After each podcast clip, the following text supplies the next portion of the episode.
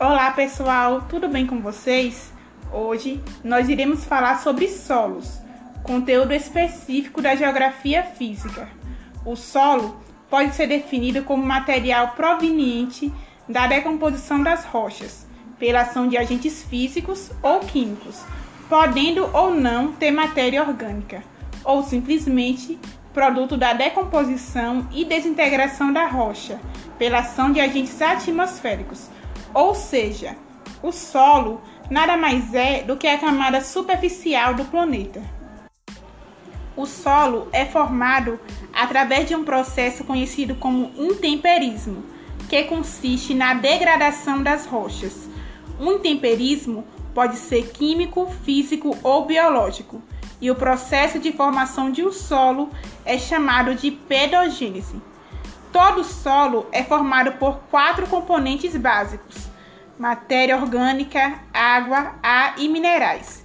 Os minerais são oriundos da rocha-mãe. Mas quais são os fatores que promovem a formação de um solo?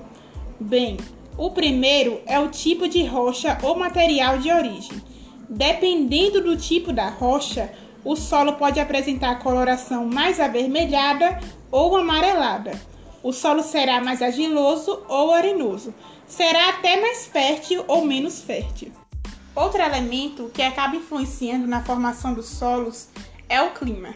Afinal de contas, o tipo climático de cada região interfere, por exemplo, no processo de intemperismo. A rocha pode ser mais ou menos fragmentada em um lugar mais ou menos úmido, ou seja, quanto mais chuvas, mais rápido ocorre a fragmentação das rochas. Em um local que possui clima semiárido, as rochas levarão mais tempo para se desagregarem.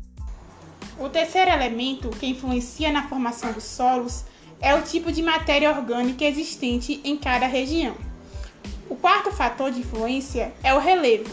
Nas regiões mais acidentadas, o intemperismo leva mais tempo para acontecer. Normalmente, as rochas são fragmentadas com mais facilidade em terrenos mais planos. O quinto fator é justamente o tempo. Afinal de contas, quanto mais tempo se passa, mais as rochas são desagregadas. Considerando esses cinco elementos de influência no processo de formação dos solos, vamos pensar em um solo totalmente formado, um solo maduro. Ele vai apresentar camadas bem definidas. Essas camadas são conhecidas por horizontes, ou seja, um solo bem estruturado apresenta quatro horizontes e a rocha-mãe. O horizontiol é a camada mais superficial da Terra. É formada basicamente por matéria orgânica. O horizonte A é formado pela mistura da matéria orgânica e elementos minerais provenientes da rocha desagregada. O horizonte B é constituído exclusivamente por minerais. O horizonte C é conhecido como saprolito. É uma mistura entre os solos formados por partes maiores da rocha não alterada. Por fim, temos a rocha-mãe, ainda não alterada.